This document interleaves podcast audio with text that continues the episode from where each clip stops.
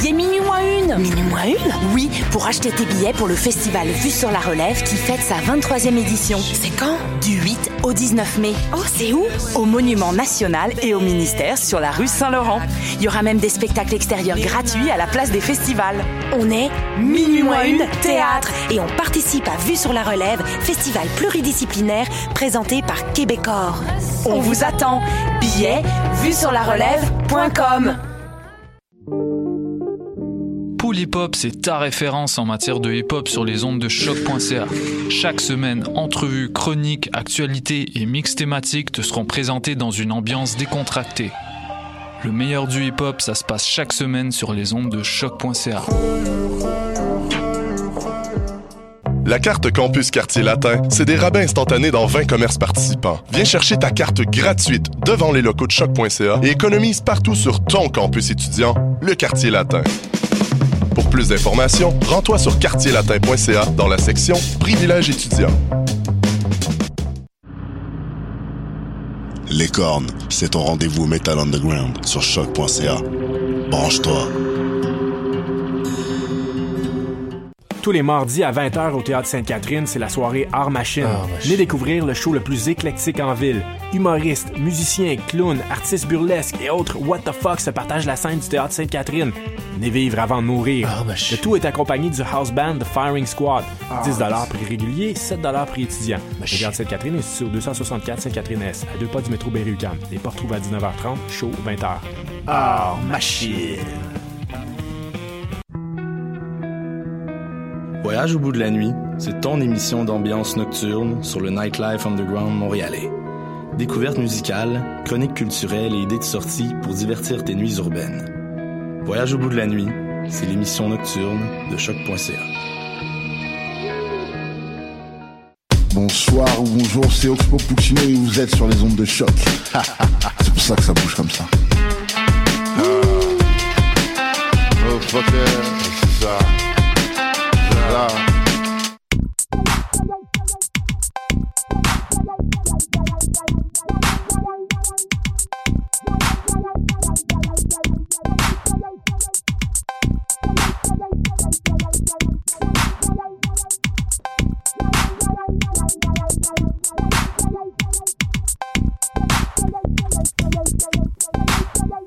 Bonjour, euh, bonjour, bienvenue à cet épisode numéro 169 de Pop en stock. Mon nom est Megan Bédard et bienvenue avec nous donc euh, pour une belle émission, une belle tablée aujourd'hui et on va vous parler d'un sujet qui, peut paraître assez euh, large, assez vos micros sont ouverts de l'autre côté. euh. Oh ouais, ça va, j'ai pas. Euh, j'ai- tout- tout- non, continue, continue ton mon intro. flow, là. Je sais, non, non, brisé mon flow. non, vas-y, continue. Elle n'est pas toute seule. Non, non, il y a des gens de l'autre côté de la fenêtre de la console. et euh, pour parler, c'est ça, comme je disais, d'un sujet assez large et qui peut paraître euh, très vaste. Donc, sans plus tarder, on va commencer à présenter les gens qui sont avec moi. À commencer par Alex, qui a fait sentir sa présence en tapant dans le micro. Mais. Donc, euh, Alexandre Poirier. euh, euh, J'étais un spécialiste des, euh, des jeux de société, mais pas des micros, euh, comme on peut le Non, constater. on peut constater. C'est ça. Comment vas-tu, Alex? Euh, ça va? Ça va? Ça va? Euh, ça va. Je me suis mis dans le bain aujourd'hui. J'ai des questions palpitantes comme oui, mais est-ce que le Ouija et la marelle méritent euh, d'être étudiés? Et on n'en parlera pas aujourd'hui malheureusement. Mais Ben, bon. probablement, mais peut-être pas par toi, parce que ton Oui. doctorat ne portera pas là-dessus. Non, non. Mon, mon doctorat, en fait, euh, mon sujet de recherche pour l'instant va porter en fait sur euh, la pratique du, du jeu de société et euh, comment elle se compare par son euh, son expérience en fait par rapport aux jeux vidéo, mais aussi par rapport à sa matérialité qui est euh, de plus en plus complexe. Bon, justement avec les jeux hybrides qui utilisent des, des applications mobiles, euh, dont le désastreux World of Yo-Oh, mais on en à en l'émission. Euh, Donc, euh, ta présence est tout désignée aujourd'hui. Oui. Et euh, sans plus tarder, je vais parler, euh, je vais passer à mon second invité qui est assis euh, à ta gauche. Gauche, donc, oui. euh, Sylvain Trottier, bonjour. Salut, salut. Bienvenue à Pop en stock. Donc, c'est la première fois que tu nous rejoins ici. Oui, ça fait plaisir. Merci pour l'invitation. Et euh, je vais te laisser te présenter. Donc, OK, ben plein de le- choses. que fais-tu dans la vie? Euh, je suis travailleur autonome dans le milieu du jeu. Euh, donc, euh, rapidement, je, je, je suis actif dans trois grandes branches. La première, c'est une branche animation, donc je fais des animations de jeux à un café qui s'appelle La Récréation, mais aussi dans des maisons de jeunes, des bibliothèques, des fêtes de quartier, n'importe quel endroit qui a envie de jeux, que ce soit jeux de société, mais aussi autres formes de jeux. On m'invite, je viens, je fais jouer les gens. Le deuxième volet, c'est un volet plus médiatique. Donc, je me suis occupé du guide euh, Protégez-vous euh, pendant plusieurs années. Euh, probablement cette année encore, même s'il y a des changements de ce côté-là, mais on c'est pas le sujet d'aujourd'hui, donc on va passer par-dessus. Sinon, je fais des chroniques, notamment pour les débrouillards. J'ai fait de la radio, des trucs comme ça. J'ai fait différentes piges dans des médias toujours de jeu. Et euh, le dernier volet, c'est le volet événementiel. Donc, j'organise des événements de jeu. J'ai lancé notamment le salon euh, du jeu de Société de Montréal. Euh, je me suis occupé euh, de la salle de jeu à Tacouton, festival de jeux pour euh, Sainte-Justine et plus récemment le Mega Game. Et je crois que c'est en partie pour ça qu'on m'a convié aujourd'hui, si je ne m'abuse. Oui, on en reparlera un petit Ben, peu pour, en tout, détail. pour tout ça, finalement. Ouais, ouais. C'est un peu tout ça. Parce que t'as un, Ouais. un CV très impressionnant, on peut Ouais, c'est ça. Je suis allé vite aussi, là. Il y a encore deux, trois autres petites affaires, mais voilà.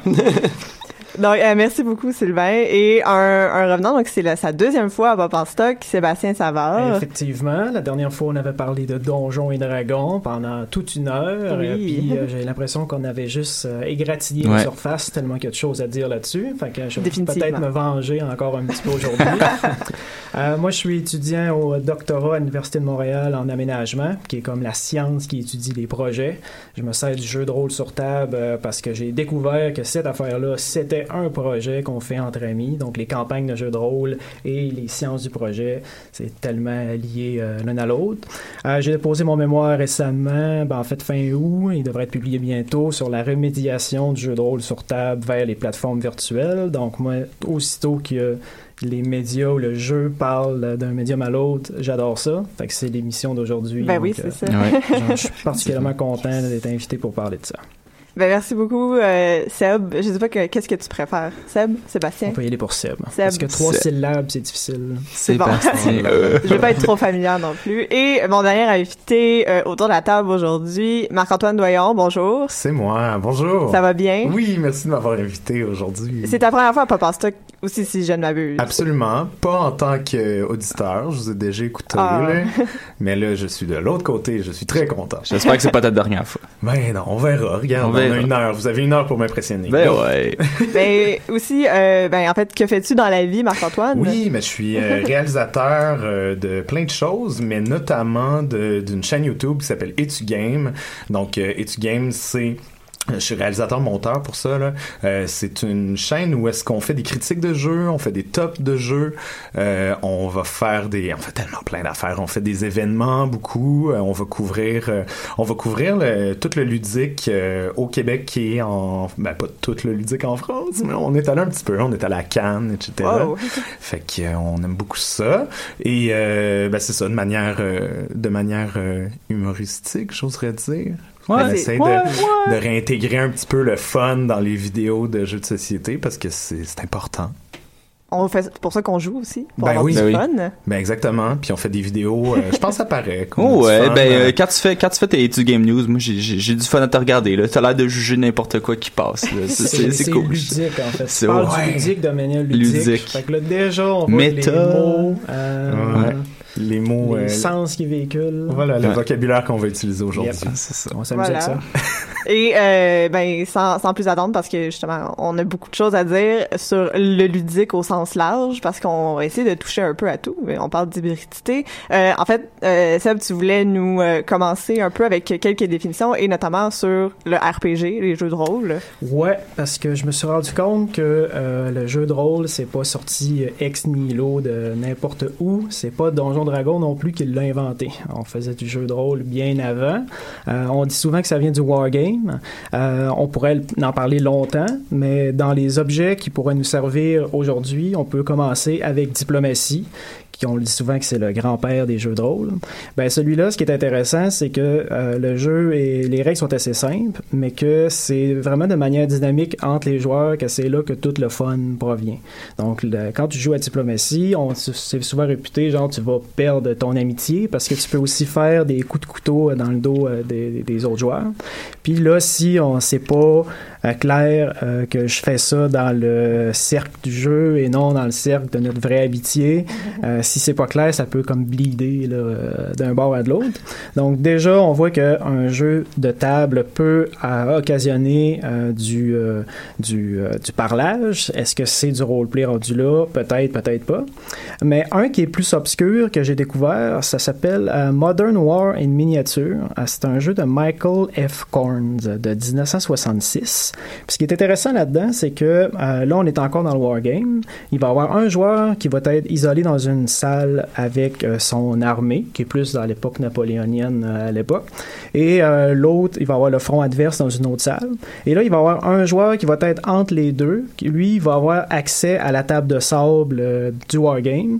Il y a juste lui qui connaît toute l'information. Il va demander à un des joueurs qu'est-ce que tu fais, c'est quoi tes actions? Ok, il prend ça en note. Il va euh, demander à l'autre aussi. C'est lui qui applique les trucs. Donc, selon ce qui s'est passé avec les deux euh, trucs qu'ils ont dit, ben là, c'est comme lui qui va arbitrer qu'est-ce qui se passe. Puis on a, euh, il y a des traces un petit peu là, de qu'est-ce qui a été écrit, qu'est-ce qui s'est dit là-dessus. Puis on se rend compte que ben il, il y avait une pente là, glissante vers le- la narration, puis vers Le jeu. qu'est-ce Ouais. qui s'est Ouais. passé Ouais. exactement. Fait qu'il y a quand même un système de règles. Là. Ce truc-là peut s'acheter la, la relique là, sur Amazon, mais Qu'est-ce qui en sort de ce jeu-là? Dès 66, on peut voir qu'il y avait déjà une notion d'arbitrage là-dedans. Puis si on remonte au premier fascicule que Donjon Dragon a fait en 74, euh, il s'est accompagné d'un sous-titre. Puis ça, c'est assez important. Je l'ai traduit. Ça dit c'est des règles pour des campagnes de wargame médiéval fantastique se jouant avec papier, crayon et figurines. C'est bien important de le brander comme ça parce que là, on sait qu'on vient d'une tradition du wargame. Et là, on veut peut-être euh, s'en détacher ou on veut euh, expliquer que c'est pas la même affaire que vous avez l'habitude de jouer. Fait que c'est noir sur blanc, eux déjà là, wargame, médiéval fantastique. Fait que euh, c'est- clair qu'on est. euh, ben, au moins, là, ça, ça, ça peut être différent aussi parce qu'on est en coop contre un scénario, alors qu'on était peut-être habitué de se rentrer dedans avec des armées. Euh, puis que là, on peut jouer de manière sérielle, on peut faire des campagnes. Mais ça aurait été Euh, probablement trop risqué à l'époque, justement, de, de, de, de, de mettre de l'avant l'appellation jeu de rôle. euh, Ben, ça existait pas. Ouais, c'est ça. Parce qu'il fallait l'inventer, ce Christine mot-là. Corrige-moi si je me trompe, Ouais. mais euh, dans le fond, ça vient aussi de l'intérêt de d'arrêter de, de contrôler une armée totale, mais vraiment de vivre ce un des soldats vivait, n'est-ce pas? Oui, euh, ben ça c'est pas non plus Donjon qui l'a inventé. On avait peut-être vu ça dans Bronstein ou en- dans des jeux qui étaient peut-être moins connus. Uh-huh. Mais ouais, t'amènes un point particulièrement pas intéressant. là. Même dans, avec Chainmail, Ouais. on avait une unité qui était capable de euh, briser un bataillon complet, alors qu'on est habitué d'avoir du euh, tout le temps t'avances une brique de 20 bonhommes. là. Fait que Ouais. puis l'identification du personnage se fait beaucoup mieux quand t'en as juste un que quand t'en as plusieurs autres. Ce qui est intéressant aussi avec la première façon que Donjon Dragon était pensé, c'est qu'il y avait un- quelqu'un qui était désigné pour être un porte-parole. Donc, euh, le maître de jeu disait, ben voici telle situation, puis là, il fallait désigner un caller qui dit, ben là, nous autres, on a décidé qu'on faisait ça, Euh, le nain fait ça, pendant que moi, je fais ça, puis après ça, le maître de jeu, fait qu'il y avait comme une espèce de ping-pong entre les joueurs ensemble et le maître de jeu tout seul à son côté. Fait que, euh, on avait aussi un rapport de, de- de- plus de fonction euh, euh, en- avec les joueurs. Donc c'était plus comme je fais un guerrier, je fais un elfe. Fait qu'on est clairement dans une fonction de rôle euh, comme étant c'est quoi que tu vas faire dans la team. Donc c'est un rôle comme une classe euh, de, de personnage. Tu l'as mentionné là, euh, j'avais intention d'en parler aussi. Là, c'est dans presse spécialisée en fait. C'est arrivé la Ouais. notion de jeu de rôle. Fait que là, il y a d'autres jeux qui ben, c'est devenu bien populaire. Le monde en fait comme oh my god, il y a tellement de potentiel, là, on fait de l'argent avec ça.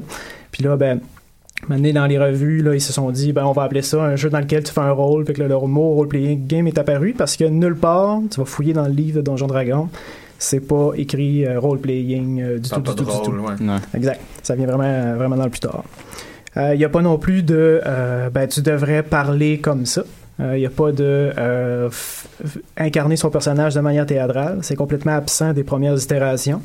Euh, reste que ça va peut-être apparaître dès qu'on introduit des, euh, des faiblesses chez les personnages. Parce que là, t'es rendu que tu, dois jouer en fonction de tes faiblesses. Fait que t'es pas toujours la personne qui va euh, battre euh, l'adversité qu'on met devant toi. Là, faut que tu la battes d'une manière cohérente. Euh, avec le personnage. Fait que même l'alignement aussi, c'est venu jouer dans ces lignes-là. Un personnage loyal nerd, euh, ça fera pas ça, c'est plus un nerd bon qui va le faire de même. Fait que là, déjà là, on se rend compte que euh, qu'est-ce qu'on dit de roleplay, euh, c'est pas. Il y a déjà. plusieurs définitions qui, qui peuvent apparaître comme ça. Puis aussi, le, le- on, on parle, est-ce que c'est... Parce qu'avec les nouveaux jeux de rôle qui sont apparus, ben là, on a fait quand même, ben, le fun, c'est vraiment de faire plus du théâtre. Là. Oublions l'optimisation des chiffres puis tout ça. Que là, il y a tout de suite un clash là-dessus. Puis souvent, aujourd'hui, on appelle ça, est-ce qu'on fait du roleplay, R-O-L-E, ou est-ce qu'on fait du roleplay, R-O-L-L. R-O-L-L, exact. Bon, on s'entend. euh, on avait une discussion justement l'autre fois autour de- d'une bière, puis euh, chacun son fun. Mais moi personnellement, mon fun c'est le R-O-L-L, l'optimisation de, de. En même temps, je suis un peu contre le. Le- je veux pas, je veux pas qu'on s'attarde trop là-dessus, mais Mhm. je suis un peu contre le, le power gaming dans le jeu, faire le personnage le plus puissant qui existe. Mais euh, je je suis pas. euh, je suis pas quelqu'un qui roleplay dans, dans mes games de D&D. Même en tant que maître, j'ai beaucoup de difficultés, de difficultés à faire ça. Ah ouais, moi je roleplay au bout. là. Moi, Ouais, je sais, mais t'as pas le choix, bah. Ah, moi j'aime tellement ça, là. Genre, euh, moi, qu'est-ce qui me gosse? manière le plus? directe, là, Oui, non, oui, tu, puis euh, c'est. Tu sais, j'avais beaucoup de misère dans mes premières games avec le metagaming de genre. Ouais. Ok, puis là, quelqu'un fait de quoi? Mais je suis comme, mais tu peux pas faire ça, tu sais pas cette information-là, voyons donc. Tu sais, genre, j'étais vraiment pas dans le. Tu dans l'as les intégré chiffres, facilement. Moi, si mon personnage perd des points de vie, il perd de la vie, tu comprends? Il perd pas des points, là. fait que euh, sinon, moi, je suis vraiment plus. De gauche. De, de gauche. Je suis pas de droite, mais ok. C'est intéressant parce que euh, on, on dit jamais, on n'est jamais soit l'un soit l'autre non plus. Ouais. Tu sais, si euh, la mécanique euh, en arrière Ouais. ne me satisfait pas, ou si euh, j'ai fait ça tantôt ça marchait, là ça marche plus. On est. Euh, puis toi Sylvain, un jeu de rôle? Euh, oui, oui, jeu de rôle. euh, Quel ben- genre de joueur es-tu? Ah, bonne question. Je suis, je dirais, je me situerais quelque part entre les deux. J'aime bien avoir un personnage qui est bien optimisé sur certaines choses, mais j'ai j'ai un plaisir à avoir un personnage avec des grosses faiblesses puis de jouer là-dessus. Ouais.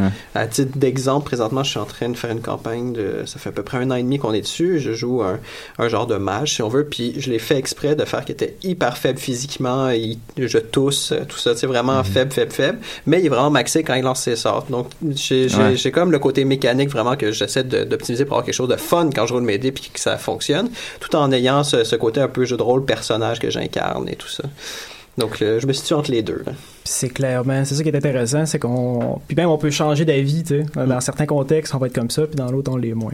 Ouais, je pense aussi que ça va peut-être dépendre de l'univers et de la mécanique dans laquelle on va jouer. Il y a des Exact. mécaniques qui vont tellement plus pousser euh, les joueurs à incarner le personnage que d'autres mécaniques qui vont être beaucoup plus euh, très carrées, très euh, maximisation des stats. Un jeu avec des êtres humains, c'est Ouais. tellement difficile à caractériser, Mais catégoriser.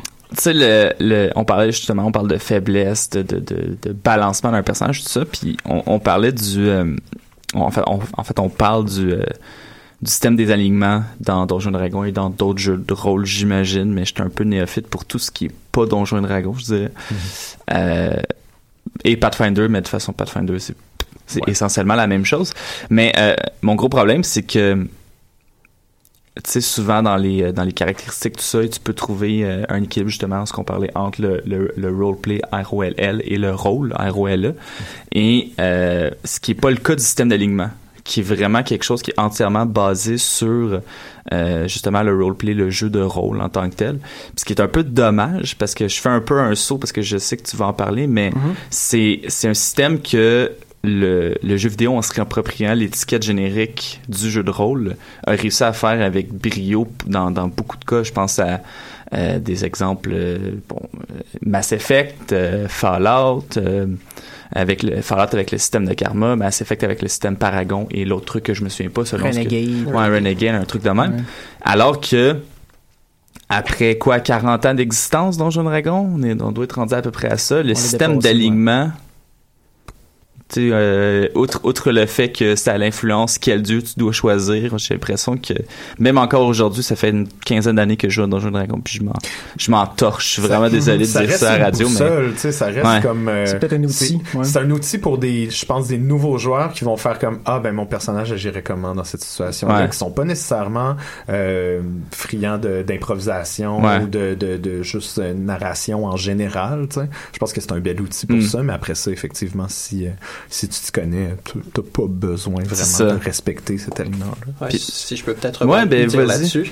Euh, ça fait longtemps moi, que j'ai joué à Donjon Dragon, Ouais. ça remonte à une dizaine d'années.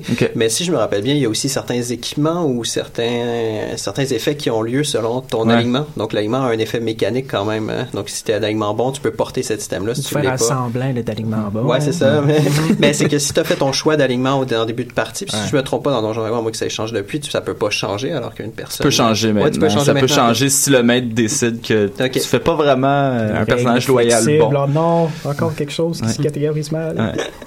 Mais c'est ça, il en reste pour moi qu'il y a quand même un aspect mécanique à ce, à ce truc-là qui, bon, qui est vraiment sous-jacent, mais c'était intéressant. Ok, ok. Ben, Mais- t'as fait le pont euh, dans le jeu Oui, vidéo. dans le jeu de rôle. Jeu de rôle, jeu vidéo, ouais. parce que c'est ça, moi, c'est un des, des enjeux que je trouve que, qu'on est en plein dedans, c'est que maintenant, le jeu vidéo, on appelle ça des jeux de rôle, puis oups, il me semble qu'il y a des trucs qui collent pas, du moins avec toutes les Ouais. choses que j'ai dit dès le début. Puis parce que dès le départ, le jeu vidéo, c'est clair, on a des traces, il y a des les designers qui ont fabriqué, là, qui ont travaillé là-dessus, le disent clairement, qui se sont inspirés de Donjons et Dragons, c'est dans les mêmes années. Euh, William Crowder de Colossal Cave Adventure, euh, il y a eu Richard Garriott avec son Acalabet, tout ce que avec la, Ouais. la- la saga de Ultima, lui aussi, il s'en est jamais caché. Toutes les multi-user dungeons, on reprenait les thématiques euh, de, de, de, de la quête ou de la grande euh, de, la Moria. Il y a des jeux, des fois, c'est des citations directes euh, au Seigneur des Anneaux, ces trucs-là. Euh, mais ça, c'est toujours en vue des affordances avec ce qu'on parlait du roleplay de tantôt, Ouais. donc les mécaniques évolutives qui, euh, qui augmentent.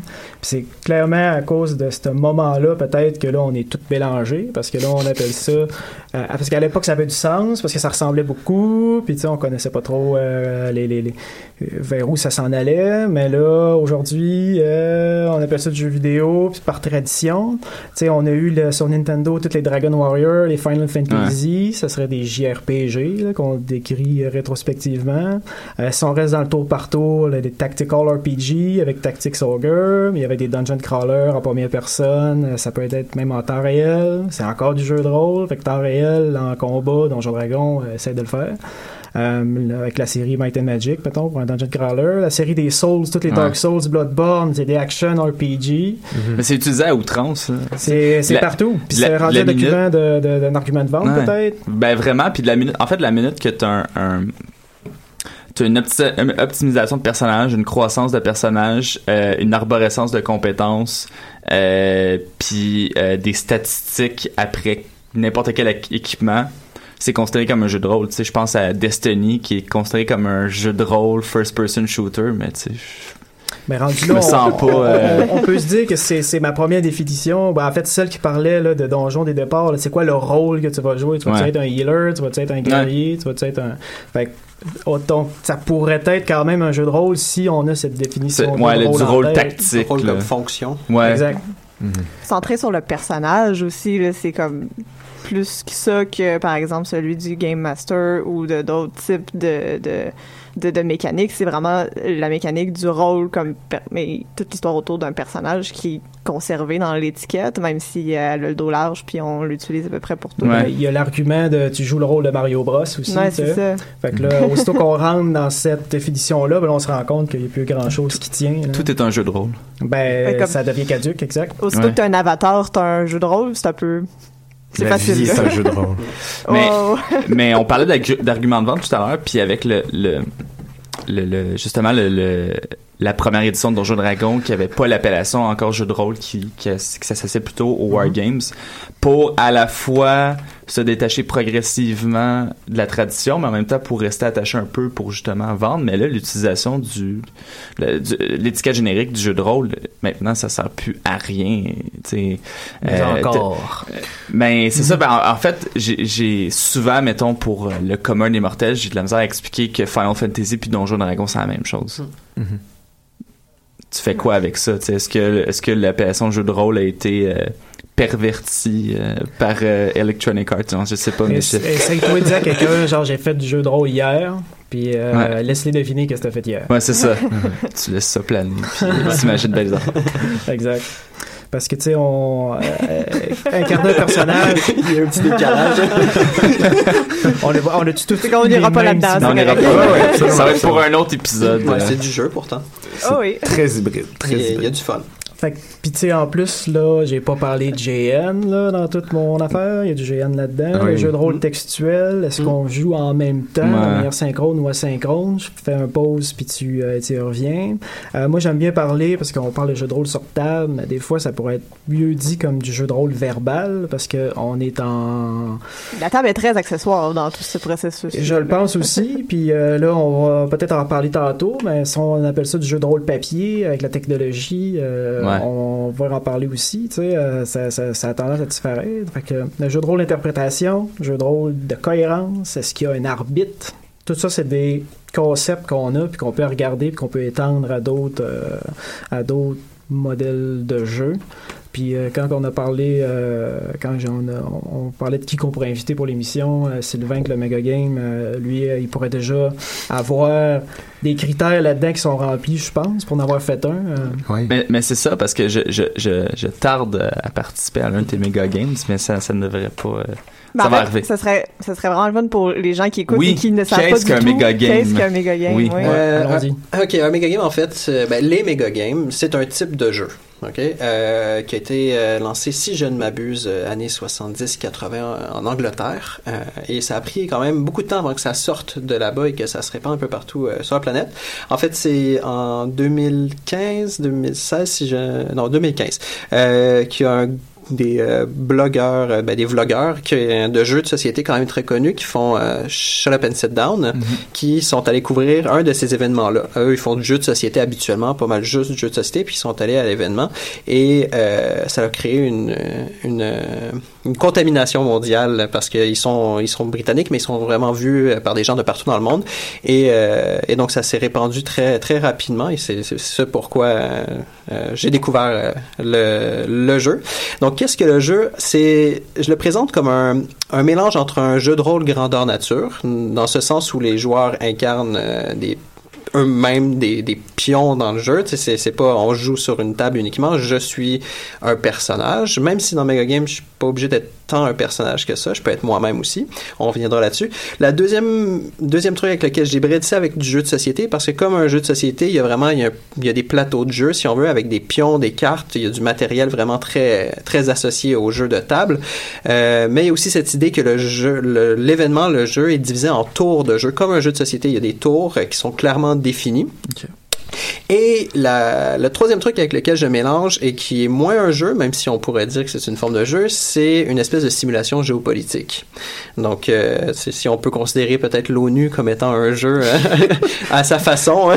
Pour grandes Ouais, personnes. ouais, c'est ça. Pas mal de terriciens qui se sont déjà passés là-dessus en plus, mais. Et puis, euh, on pourra revenir sur, sur le détail de à quel point euh, la politique, la structure sociale et tout ça sont des jeux en quelque sorte, parce que les règles sont des, des règles de jeu, les règles de en société, bref.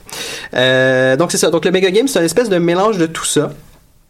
Euh, L'idée aussi de Mega Game, ben, c'est que c'est un jeu un peu surdimensionné en ce sens où celui euh, que j'organise, c'est un scénario spécifique parce qu'il existe plusieurs scénarios. Celui que je fais, il s'appelle Watch the Skies en anglais, mais vu qu'on l'a traduit, on l'a appelé euh, Nous ne sommes pas seuls.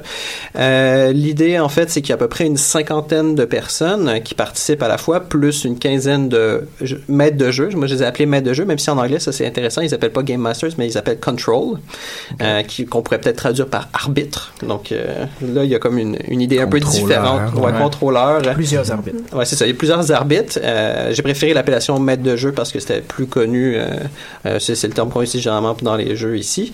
Euh, et en fait, c'est un gros bordel. un méchant gros bordel pendant une journée complète. Mais en fait, euh, je- j'en ai deux à la table qui ont déjà joué et qui pourront, qui pourront témoigner. C'est vraiment ça. bien. Ben, il paraît que c'est le fun. J'ai jamais joué moi-même vu que je l'organise, mais, mais c'est ça. Bref, comment ça fonctionne pour être un peu plus concret, c'est en gros, euh, dans le scénario euh, spécifique, c'est que les joueurs s'inscrivent en pays. Euh, donc, ils choisissent la France, les États-Unis, etc., les grandes puissances. Et au sein d'un pays, les joueurs se divisent des rôles. Donc, il y en a un qui va jouer le président, le chef d'État. Il y en a un autre qui va jouer le scientifique. Il y en a un autre qui va jouer euh, le ministre de la Défense, un autre le délégué à l'ONU, etc.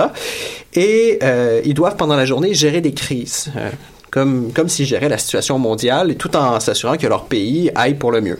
Euh, et comment est-ce qu'on fait cette simulation de gestion de, de crise? C'est que euh, le jeu, comme je disais, est divisé en tours. Donc, on a 12 tours de jeu qui sont subdivisés en deux portions. Euh, la première portion, c'est une portion où, en fait, tous les joueurs de chacun des pays vont se retrouver euh, dans une salle. Donc, par exemple, tous les scientifiques vont aller au congrès scientifique. Tous les délégués à l'ONU vont aller siéger à l'ONU. Tous les militaires s'en vont dans une salle où il y a une grande carte du monde et ils font des déplacements de troupes, ils font des combats, etc. T'es plus nécessairement avec tes chums rendus là. là. Ouais, c'est ça, exactement. Là, tu te retrouves avec les gens des autres pays à faire, Ah, ouais. à faire les tâches euh, que tu as à faire en tant que militaire. Euh, ou à l'ONU, ben, il faut que tu votes sur des projets de loi. Ben, Sébastien, tu avais joué l'ONU, à l'ONU, si je me trompe pas. Ouais, l'Inde. À l'Inde, oui, c'est ça. Un très beau costume. Ouais, puis si je me trompe pas, ton pays t'avait mis dans, dans le, le noir total à un moment donné parce que tu faisais plus confiance ou je sais pas trop. là. Bref, on reviendra sur les des détails. dynamiques émergentes. Et donc, euh, pendant cette première portion, les joueurs sont vraiment laissés à eux-mêmes dans leur euh, dans leur groupe euh, de, de même rôle et doivent gérer les choses. Et après la fin de cette moitié-là, ils reviennent dans la salle principale, ils se rassemblent en équipe. Et là, il y a comme une espèce de petit planning qui est OK, qu'est-ce qui s'est passé de votre côté? Qu'est-ce qu'on fait pour la suite? Et le chef d'État, lui, dispose d'un budget. Donc, euh, c'est des crédits qu'il doit allouer à son équipe. Il n'y en a évidemment pas assez pour tout le monde. Et il faut qu'il priorise les choses. Donc, il y a cette idée, en fait, que dans l'équipe, il y a un décideur qui essaie de, euh, de gérer tout le truc parce que lui, il a l'input de toute son équipe et il doit euh, s'assurer de faire progresser au mieux sa partie. Et donc, il y a cet élément-là. Mais comme on l'a dit, c'est un méga game, c'est un jeu un peu, euh, un peu surdimensionné. Euh, il y a d'autres joueurs qui font d'autres rôles. Donc, par exemple, on a des joueurs, puis là, Marc-Antoine, pour, euh, Ça t'a fait, toi. Un média? OK. Je fais un média parce que dans le fond, oui, il y a cet aspect de, de, de passation d'argent, puis il y a l'aspect mécanique, mais c'est beaucoup de la gestion d'information aussi, ce jeu-là. Parce que comme tu as des joueurs qui s'en vont dans différentes salles, ben eux, ils ont de l'information privilégiée. Après ça, est-ce qu'ils vont dire la vérité à leur équipe? Est-ce qu'ils vont regarder pour d'autres équipes? Est-ce qu'ils vont... euh, comment ils vont gérer tout ça? C'est super intéressant. Puis il y a les médias. Exactement, c'est ça. Donc, euh, Marc-André. Marc-Antoine. Marc-Antoine, ouais, Ah. c'est ça, j'ai dit Marc-Antoine, correct. Excuse-moi. Euh, donc, euh, donc c'est ça. Euh, t'as les joueurs qui sont les, qui sont les médias qui rapportent l'information mondiale et on a un, un tableau euh, qui est un fil de presse. Donc, en temps réel, les médias update l'actualité Ah, wow. mondiale. Et donc euh, quand t'es quand t'es chef d'État ben t'es seulement pris dans la salle principale tu sais pas ce qui se passe dans les autres salles puis là tu vois l'actualité puis là tu fais comme ah ok il y, a y a- il y a un conflit qui vient d'être déclaré ok il va falloir que je gère ça. Et c'est les médias qui se font le relais sauf que les médias sont pas des médias neutres comme dans la vie ils ont chacun des intérêts particuliers notamment ils sont en compétition les uns avec les autres pour avoir le Pulitzer et dépendamment de comment les joueurs veulent le jouer ils peuvent décider de vraiment s'allier à un pays puis de vraiment comme pousser ce pays-là comme ils peuvent dire non moi je suis un média je vais être égal avec tout le monde mais après ça ça peut déborder. On a déjà vu des, des pays qui ont décidé d'attaquer les bureaux euh, d'un média parce qu'il avait fait de la mauvaise promotion. Pas prévu par ça, non? euh, euh, on essaie d'être le plus prêt à tout en fait. Et c'est ça qui est un peu particulier c'est qu'avec tout ce tout ce, ce- ce- ce- comme je disais ce gros bordel là l'équipe de qui est derrière ça donc mon équipe qui m'aide à gérer la journée on est là en fait pas pour imposer une histoire pas pour imposer un scénario mais plutôt pour s'assurer que le truc reste relativement cohérent. Donc on laisse les joueurs générer le contenu. Donc on a une base on lance le truc puis après ça c'est les joueurs qui vont nourrir euh, le scénario. Puis des fois c'est un élément qu'un joueur des fois une fausse information qui va devenir la grosse affaire le gros sujet. Donc tout le monde va se concentrer là-dessus. Et nous on va juste s'assurer que le jeu continue à progresser et qu'on reste euh, on reste dans quelque chose qui est quand même assez euh, le fun pour tout le monde et je veux rajouter, par-dessus ça, on a une autre équipe de joueurs qui sont des extraterrestres, euh, dans une salle à part qui planifie une invasion de la Terre. Donc ça rajoute un, un gros inconnu et, euh, et donc tout ce mélange-là, en fait, fait euh, l'événement de la journée. Et c'est- difficile de définir un méga game en soi. Euh, je suis dans des groupes de, de, de discussion de méga game, puis il y a une, une des notions qui revient généralement, c'est le côté un peu surdimensionné. Donc euh, que ça se joue à un nombre de joueurs quand même non négligeable, là, pas comme un jeu de société ou un jeu de rôle sur table où on est 5, 6, 7. Euh, là, certains vont dire, oui, mais dans ce cas-là, c'est un GN, c'est juste un GN, mais il y a certaines, euh, certaines mécaniques qui sont vraiment très euh, jeu de table. Euh, T'as et il y a aussi de victoire? Euh, Ouais. c'est ça, les conditions de victoire. Ça, c'est une bonne question. Les gens, des fois, me demandent, genre, mais, mais comment on gagne à ce jeu-là? En fait, la question, c'est plus comment on ne perd pas.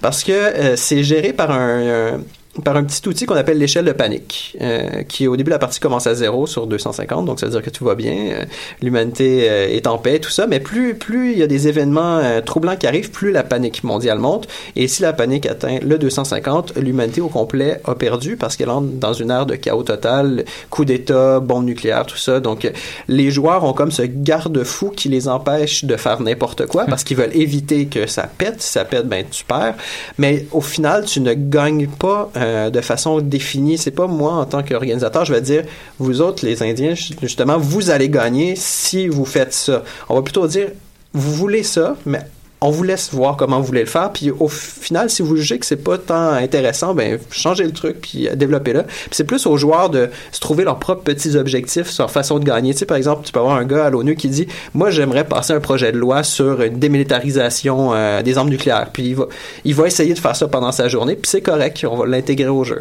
ça, c'est une philosophie du jeu de rôle sur table Ouais. qu'on peut avoir. là. Qu'est-ce que les joueurs veulent faire? C'est ça. Fait que Mhm. C'est fou à quel point que ce truc-là mélange plein de trucs puis que ça devienne cohérent parce que t'as l'air à dire que ça marche. Ben, a priori, ça marche. oui, oui, ça marche super bien. D'ailleurs, ben c'est ça. Moi, j'ai produit une vidéo pendant que j'étais là, en Oui. quand, Ouais, quand je, je jouais. je sais pas comment t'as fait pour Moi filmer en plus. même temps que tu Moi jouais. non plus, j'ai aucune idée. Genre, pis ça se voit dans la vidéo, la panique totale de comme, bon, ça fait une heure et demie que j'ai rien filmé, mais croyez-moi, c'est vraiment le fun. fait que, non, le temps passe extrêmement vite aussi. C'est beaucoup d'investissement, mais c'est tellement le fun. Je pense que, tu sais, t'as fait une super bonne description là, mais tu peux pas savoir c'est quoi tant que t'as pas joué. Effectivement. euh, Moi, ça me tente. c'est- sûr, j'en fais. Les trahisons, Ah, les, on- tu- tantôt tu parlais de, de, justement euh, le, le prendre euh, personnel ou euh, le prendre des mauvais perdants, des mauvais gagnants, des personnes qui, qui vont qui vont mettre du leur tellement on dans le jeu. un petit peu du diplomatie là-dedans. Ben oui, exactement. Moi, tu m'as Mais- eu à la bisbée, hein. Moi, c'est, ça. J'adore tellement ça. Mais c'est ça, moi je suis un joueur vraiment plus euh, communiste là, que je veux que tout le monde soit Ouais. content puis que tout le monde Je ait confirme. les bonnes infos. Je confirme pour Ouais, avoir déjà joué avec toi. Euh, oui, puis, puis euh, mais là, c'était vraiment, les gens me regardaient dans les yeux, puis me donnaient des informations ou me disaient, je te dirais pas ça, je te fais pas confiance. Puis ça fait tellement mal. je veux dire, t'es vraiment comme, ben voyons donc. T'es t'es tellement impliqué corporellement Ah là-dedans que c'est comme ton, ton, ton aide se mélange avec ton personnage. Puis là, Absolument, les des frontières. sueurs froides de C'est comme ça. wow, je me fais jamais comme euh, contredire comme ça dans la vie, tu sais, je veux dire tout le monde on essaye d'être tout le monde joue la vie de comme bon, on essaie d'être fair, puis Ah, on on essaie que tout le monde soit là. content. Ben oui, on s'excuse tout le temps. Mais tu sais là-dedans là c'est comme justement le, le drapeau est levé puis le ben le, tu t'es comme OK ben tu peux faire ce que tu veux. Mais c'est vraiment cool. Mais en fait, ce que, ce que je me demandais, c'est outre, outre le tableau des médias, est-ce qu'il y a moyen de communiquer? Est-ce qu'il y a des supports numériques pour communiquer? Genre, est-ce que vous pouvez vous envoyer des messages Ah, textes dans de la technologie, là. Ah, oui, c'est oui, ça. oui. Si Oui. tu as ton téléphone, tu peux envoyer des messages Ah textes, tu peux. Sauf que le, le temps que tu passes à écrire ton message texte, c'est du temps fais- que tu manques à faire autre chose. Ouais. C'est tout, c'est une question de gestion de temps et d'information parce que, ça, comme il disait, ça va super vite et il y a énormément de contenu qui est produit parce qu'une cinquantaine de joueurs, ça, se laisser un peu libre à eux-mêmes, même s'ils sont cadrés, ça génère des situations. Donc oui, tu peux passer du temps à envoyer des messages euh, textes, euh, mais tu vas peut-être manquer un petit truc. Mais sinon, en termes d'outils, vraiment, euh, euh, on a notre tableau sur lequel tu peux voir les- le fil de nouvelles. Les chefs d'État ont aussi un petit outil de gestion qui leur permet de voir leurs revenus en temps réel. On a on a un outil de communication avec les aliens. Donc les chefs d'État ont une ligne avec les aliens, qui est un une espèce de système de, de de chat si on veut, mais avec un décalage. Donc c'est pas en temps réel, pas direct. C'est voulu pour différentes raisons. Euh, la première c'est que si ça allait euh, super vite, ben ça brise un peu euh, le principe du jeu qui est un peu l'incompréhension et tout ça. Puis le deuxième, ben ça justifie mécaniquement parce que quand tu reçois un message des aliens, tu as besoin que ton équipe euh, de scientifiques experts le décode. Donc il y a comme un décalage entre euh, entre le moment où le message est envoyé et que tu le reçois. Donc, il y a du jeu de rôle textuel aussi. Aussi, oui.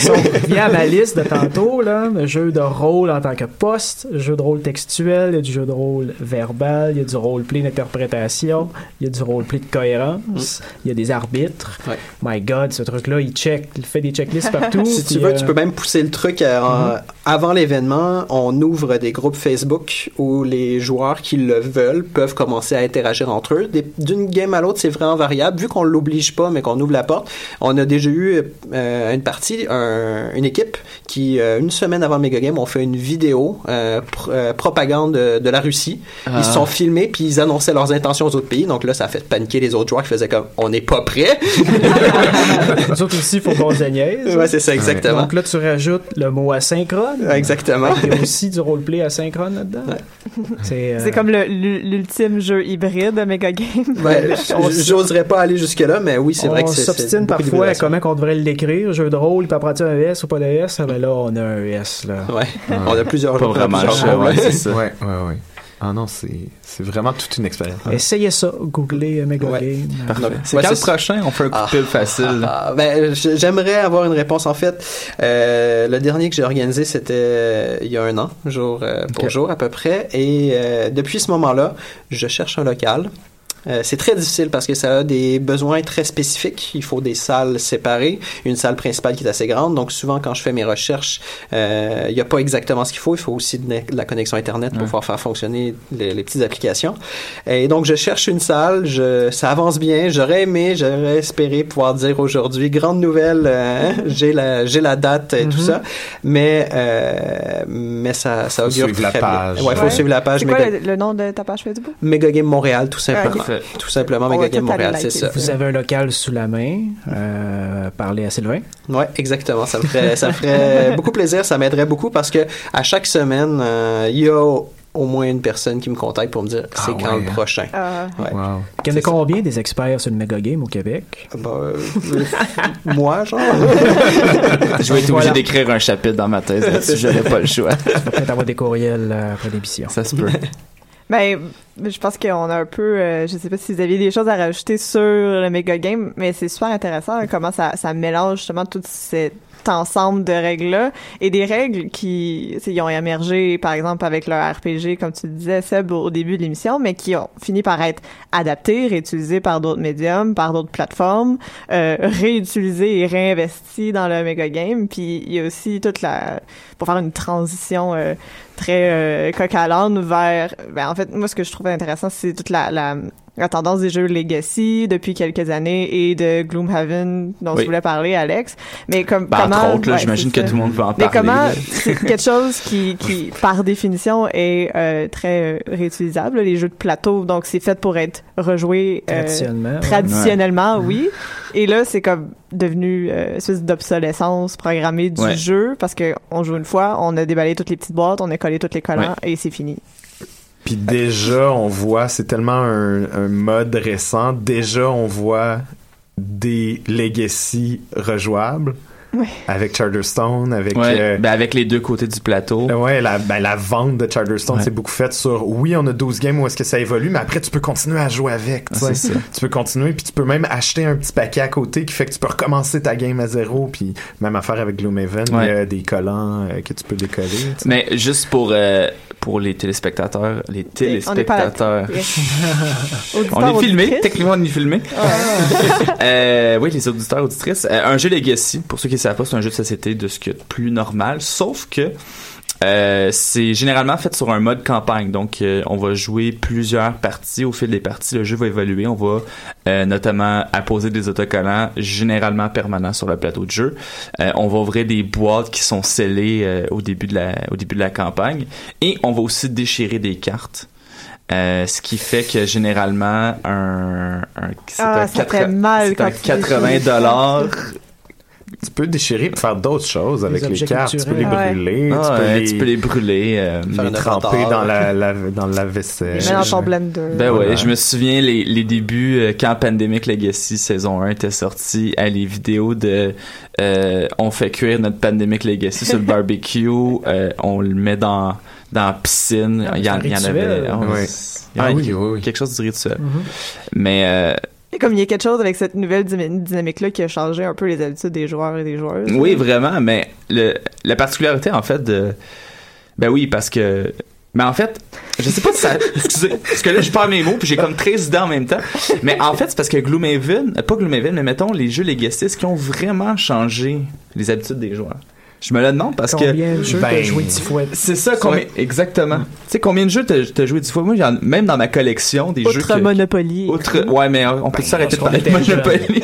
Monopoly Legacy. Monopoly Legacy. Ah, je- ah, ça s'en vient. Oh mon dieu, oui. C'est sûr que ça s'en vient. Je vais l'essayer. Moi, je déchire tous les Monopoly que vous voulez. Mais, mais je me le demande. Est-ce que, combien de jeux on, on, on, on peut dire qu'on on- qu'on a vraiment. euh, Ben, c'est- qu'on- a fait un commitment que, ok, on va jouer 10 parties avec un, un- avec un groupe et tout ça. Il y en a pas C'est beaucoup, là. peut-être là où est-ce que ça change l'habitude des joueurs, c'est que ça, ça t'oblige à retourner au même board, puis ce qui est, ce qui est un argument de vente au final, parce que tu, tu, tu la, la seconde que quelqu'un va dire ah ouais mais c'est un petit peu cher payé pour un jeu que Ouais. tu détruis, t'es comme oui mais tu vas y revenir 12 entre 12 et 24 fois. Au moins. tu sais. Fait que En puis même chose cinéma, avec Gloomhaven. Ça fait un Ben oui. cinéma? Ouais. Absolument, absolument. Puis, euh, tu sais, C'est- c'est quoi? C'est fameux 100 heures de jeu? À peu près, tu sais, considérant que il y a 50, il y a, il y a un livre de règles de 100 missions à l'intérieur, dont 50 qui sont obligatoires que tu vas passer. Qui sont obligatoires. Ouais, ben, non, non, mais qui font, non, mais qui font partie de la, de la, de la, de la campagne principale, puis les autres 50, c'est des, euh, c'est des side quests, donc Ouais. les fait quand tu veux, puis considérant que ça prend disons deux heures de jeu par mission, euh, 45 minutes de setup et une heure et quart de jeu. mais euh, ouais, non, c'est ça. Mais en fait, un- ben, je fais pas de la vente. En fait, ben, je fais de la pub, mais de toute façon, il est pas trouvable ce jeu-là. Mais euh, c'est quand même un bon investissement, Gloomhaven, parce que justement, bon, pour revenir à l'argument, est-ce qu'on en connaît beaucoup des jeux qu'on va retourner dix fois? Puis c'est c'est une expérience qui est un peu... euh, je veux pas, je veux, je veux pas, je veux pas avoir l'air trop hypé, mais c'est c'est une expérience qui est quand même unique, mais qui reprend des bonnes idées d'un peu de tout, tu sais. Même, même le- le- la quatrième de couverture de Gloomhaven se, se dit comme un, un- un jeu de rôle tactique mélangé avec un, un livre dont vous êtes les héros carrément. Parce qu'on a des trucs, bon, d'une mission à l'autre, qu'on va piger des cartes d'événements. Mais bon, ça revient, euh, le jeu de rôle, en fait, euh, on, parle toujours du céréalocentrisme euh, du jeu vidéo ou du jeu de société, mais au final, le jeu de rôle, c'est tout. Le jeu de rôle est partout. Pour vrai, il, il se mélange dans, à toutes les sauces, puis... euh, Puis en plus, c'est hybride aussi parce que la boîte de Gloomhaven est assez grosse que ça peut être une table. C'est vrai. Ça peut, ça peut être un meuble. Oui, c'est vraiment pratique. À ce Ouais. niveau-là, tu sais. Un petit tabac à café, là, Ouais. comme ça. Mais, mais c'est une des premières questions que je me suis posée en voyant ce jeu-là, c'était, il y a tellement de stock dedans, à quel point tu voulais faire un jeu vidéo puis que tu as fait un jeu de société? Ouais. Mais aussi, qu'est-ce que ça change de faire un jeu de société et non pas de faire un jeu vidéo? C'est comme, quelle dynamique on veut instaurer? Et c'est nécessairement, ça doit être le côté société et non quand on joue à un jeu vidéo. Mais en même temps, Ah, quand le tu côté joues à beaucoup- partage. Ah, c'est ça, vrai. Il y a Avec ODM, MMORPG, oui, c'est ça. ouais, il y a énormément de jeux vidéo aujourd'hui que c'est l'intérêt de Uh-huh. ce jeu-là en particulier, c'est de jouer online avec d'autres mondes. Mais il y a aussi la, la dynamique, c'est est pas pareil quand tu joues assis autour d'une table avec des amis versus online. Si tu peux, euh, il y a tous les les les, euh, les accessoires là, on commande de la nourriture, euh, on va aux toilettes. Il y a toujours des interactions qui sont pas les mêmes. Les meilleurs moments. Les meilleurs quand on c'est mais ça, ça, ça, ça change les dynamiques et ça change les conversations et le fait d'être en coprésence dans un même lieu, Mhm. ça change aussi comment Ouais. on interagit ensemble versus chacun de son côté devant un ordinateur. Tu parles de, c'est ça, tu parles de dynamique aussi. Je pense que un des aspects intéressants du, du, du jeu de société versus le jeu vidéo, ça va être justement le rythme. Ouais. Le, le jeu de société, ben, qui n'a pas, euh, qui n'est pas resté euh, devant un jeu vidéo plutôt, puis que t'en oublies le temps, là, t'es comme, waouh, ça fait Ouais. déjà deux heures et demie que je joue à cette affaire-là, puis j'ai presque pas avancé. Alors que, ben, mais en même temps, t'as, fait énormément de choses Ouais. dans le jeu vidéo. C'est très rapide, c'est très. Alors que le jeu de société, il y a quelque chose de vraiment plus lent, de vraiment plus zen, dépendamment des jeux. Mais là. ton rythme s'adapte en fonction. Moi, en tant que joueur pour euh, autant de jeux vidéo que de jeux de société, tu sais, le, le 3 heures de jouer à un jeu vidéo, je le vois pas passer parce que je fais, je fais beaucoup de choses. Mais un jeu de société, à un moment donné, quand ça dure plus que 5 heures, ben, je perds le fil. Ouais, c'est- Il faut que tu trouves le plaisir à. je veux dire, à regarder les autres jouer aussi, ou à, tu sais, à en discuter aussi, surtout dans des gros jeux comme, euh, tu sais, un, un jeu de 7 heures, là, un, euh, des, des, des jeux vraiment, vraiment Twilight. Imperium. Twilight Imperium, je pensais à ça, le nom me venait pas, mais euh, Twilight Imperium, sais, faut que tu tripes à à en oublier quand ton tour revient, Ouais. c'est quoi que t'as fait euh, au Ouais. dernier tour, tu sais. Euh, faut que t'aimes ça, euh, faut que t'aimes beaucoup l'aspect société Ouais. du jeu de société quand t'embarques, euh, quand, quand t'embarques dans des games aussi euh, de grande envergure Parce comme que- ça. Alors que Gloomhaven, c'est assez rapide. Ouais. euh, Mais il faut que tu regardes quand même les autres jouer, tu sais, parce qu'il y, a un- il y, a un peu un a- il y a- un peu un aspect compétitif dans Gloomhaven qui est les quêtes personnelles que tu piges au début, Mhm. euh, au début de la campagne, au début de chaque mission, tu sais. Euh, tout le monde a un objectif commun qui est généralement, bon, aller chercher le trésor ou à l'autre bout euh, du donjon ou tuer tous les monstres, mais en même temps, tu sais, il y a des joueurs qui ont euh, qui ont carrément euh, des objectifs bizarres en début de mission, genre euh, attaque personne pendant la mission. Puis là, t'es comme, Hey, tu veux-tu m'aider? Puis il est comme, non, parce que j'aimerais ça remplir euh, mon objectif personnel. Puis, tu sais, Gloomhaven, puis en fait, tous les jeux Legacy, on parle de dynamique, mais ça, ça change considérablement la dynamique de euh, euh, le la personne qui explique les règles, le, le lecteur de règles, l'explicateur de règles, l'animateur, peu importe comment vous l'appelez, parce que les jeux Legacy, le, le propre de l'explicateur de règles, et là on va arrêter de se mentir, c'est pas vrai que dans, dans tous les jeux, tout le monde connaisse le jeu. Avant de commencer la partie, il y a souvent une personne qui... Ben oui, c'est souvent lui qui possède Ben, le jeu. c'est souvent lui qui possède. En fait, les meilleurs games de jeux de société, souvent que tu vas jouer, c'est quelqu'un qui va avoir appris les règles de son Ouais. bord Qui va l'expliquer à ça. tout le monde. Mais les jeux Legacy changent cette dynamique-là parce que c'est impossible, même pour le lecteur de règles, de connaître tous les jeux à l'avance. Ça, Mhm. c'est ce qui est particulier, en fait, avec les jeux Legacy. Ouais, cette idée de, de la règle qui se modifie au fur et à mesure, c'est complètement capoté. Euh, mais un autre truc par rapport aux jeux de rôle, disons plus traditionnels, là, autour de la table avec le maître de jeu, parce que je parle de Legacy à Ouais. différentes personnes, puis on m'a dit, ben, c'est un peu comme un jeu de rôle, finalement, parce que tu as une histoire qui se développe, puis qui, je dirais, je disais, la différence, c'est qu'avec un maître de jeu, le maître de jeu, il a toujours pouvoir de réajuster le truc. Ouais. Dans le Legacy, j'ai déchiré ma carte, je l'ai déchirée, il faut que ça. j'assume. Mhm. Ouais. Et pour moi, ça change beaucoup. Euh, quand arrive le moment d'une décision, tu fais comme, wow, minute, on s'arrête deux secondes. Qu'est-ce qu'on choisit?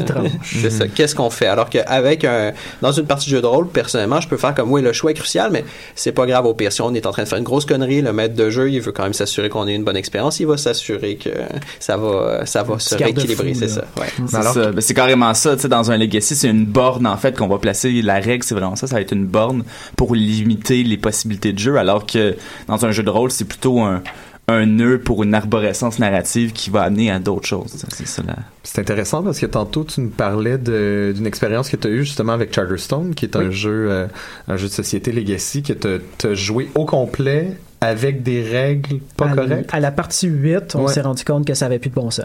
Parce que euh, tu gagnes chaque fois que tu as 10 points, tu as une étoile, et après ça, ça donne un bonus en début de partie si tu as rempli la ligne. Ouais. Alors que nous, on pensait que c'était chaque étoile te donnait le bonus. Donc, on commençait un round, puis on avait comme plein, plein, plein de ressources, puis tellement qu'on lavait le- le- le- la planche de jeu.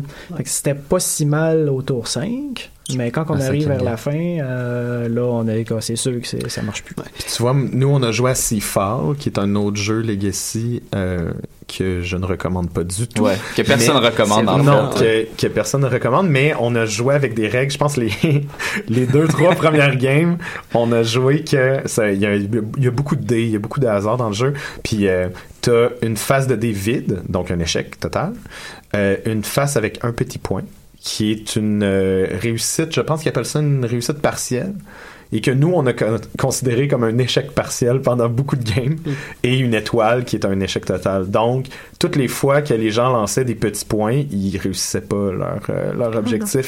Tu sais, c'est quand même, c'est quand même dangereux de jouer un Legacy. Mais ce qui est intéressant dans Charterstone, c'est que à même les règles, euh, c'est écrit euh, si jamais tu, tu, tu comprends mal une règle ou si vous si vous, euh, vous jouez d'une mauvaise manière, ben la règle que vous avez compris s'applique jusqu'à temps que vous vous rendez compte que que, que, que, que c'était pas la bonne. Fait que ça, c'est implémenté dans les règles que tu as le droit de faire droit à des l'erreur. erreurs.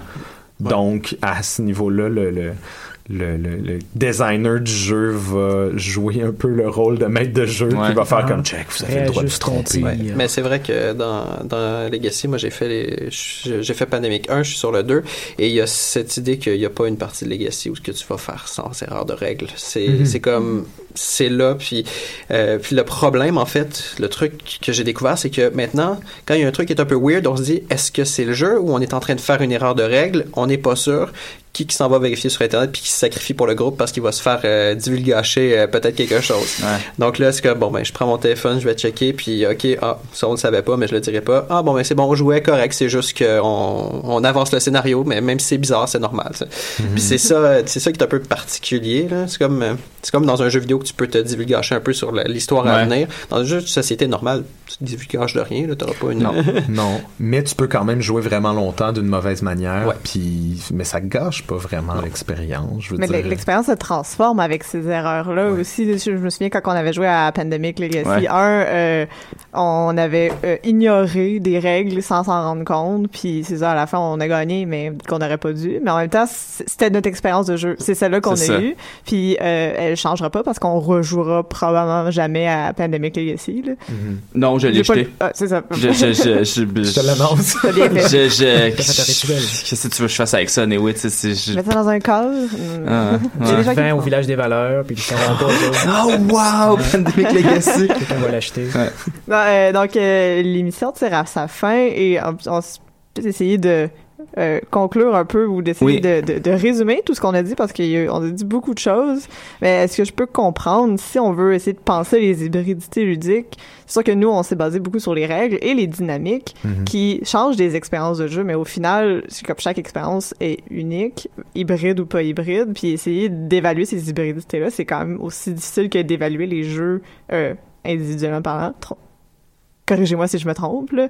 mais euh, c'est quand même assez intéressant de voir, surtout avec euh, le, le méga game, à quel point c'est c'est vraiment un jeu euh, qui se base sur une hybridité de plusieurs types de jeux mais aussi qui forme un nouveau type de jeu en soi, malgré Ouais. le fait que c'est hybride. Et aussi, tous les jeux viennent d'hybridité à la base. Donjons et Dragons, c'est un peut-être des wargames et de d'autres choses. Et ça s'est transformé euh, au, au- au fur et à mesure que de nouveaux jeux se sont, euh, ont été créés, que ce soit des jeux vidéo, des jeux de table, des jeux de société, des GN. Donc, c'est intéressant de repenser aussi l'histoire du jeu en général à partir de ces hybridités-là, parce que de toute façon, tous les jeux sont hybrides. Ouais. Ouais, ben on aime Oui. beaucoup mettre euh, tout dans des boîtes, mettre des étiquettes. Ouais. L'être humain est pensé pour faire ça. Donc, euh, mais alors que le réel est tellement. C'est un, c'est un spectre de possibilités. Oui, puis au final, il y a des essais, puis il y a des, il y a des ratés aussi. Là. Tu, t'as nommé rapidement euh, World of Yoho Ouais. au début. Tu sais, il- euh, c'est un, c'est un essai de faire un jeu avec euh, que ton pion, c'est ton téléphone. Euh, je vais penser, par exemple, à... C'est plus banal, là, mais dans Unlock, par exemple, t'as un jeu que t'es obligé d'avoir euh, l'application mobile à côté, mais t'as son penchant, euh, t'as Exit, qui est un Ouais. peu un legacy, parce que tu brises des affaires dedans Ça. mais euh, qui est un escape game en boîte aussi, mais qui a réglé le problème de, euh, de la- de l'application. Donc, il n'y a pas d'application, mais il y a une molette, il y a une roulette, que je trouve qui est un système qui fonctionne encore mieux que qu'Unlock. Fait qu'il faut juste voir après ça comment ces jeux-là, ben, premièrement, est-ce que c'est nécessaire dans ces jeux-là, puis comment ils l'intègrent? Est-ce que ça ajoute vraiment une plus-value? Ouais, exactement. Puis à quel point ça en fait quelque chose, un objet unique, puis une expérience Mhm. unique. tu sais. On n'a même pas parlé des Escape the Room. Oh my god. Ah non. Ouais, mais il y a tellement. Ça, c'est une tellement autre émission. Ça va être Bien un pop, vite, pop émission-là, c'est 176 Escape the Room. Moi, je veux être invité pour l'escape game. Là, moi. C'est bon. Mais je pense qu'il y aurait, il y aurait vraiment quelque chose à faire aussi sur les jeux où justement il faut être en coprésence, il faut euh, mettre en, en, en jeu notre corps pour pas faire euh, encore des mauvais jeux de mots avec des jeux. ça manque de synonymes. Mais euh, il y aurait vraiment quelque chose à faire euh, justement sur euh, les dynamiques que ça apporte de impliquer son corps dans justement toutes les activités ludiques. Mais là, l'émission est finie. Outre la manipulation avec euh, tes mains et tout ça. Ben, Ou bon, le oui. twister. Ou le twi- Twister. ou le Twister. Ou les autres jeux de rôle dont on voulait pas parler Ah, plus c'est tôt. où le corps est vraiment mis en jeu. Bon, ben, Donc, se réinviter. Sur ces... Il y en a un qui aime ça. Alors, c'est, ce sera un à suivre. Oui. Et euh, donc, je vais vous remercier. Merci Alex, merci Sylvain, merci Seb, merci Marc-Antoine d'avoir été là euh, avec euh, avec nous aujourd'hui. Euh, merci vraiment beaucoup pour vos interventions et merci aux auditeurs auditrices à la maison. Et je vous dis à la semaine prochaine pour un nouvel épisode de Pop en stock.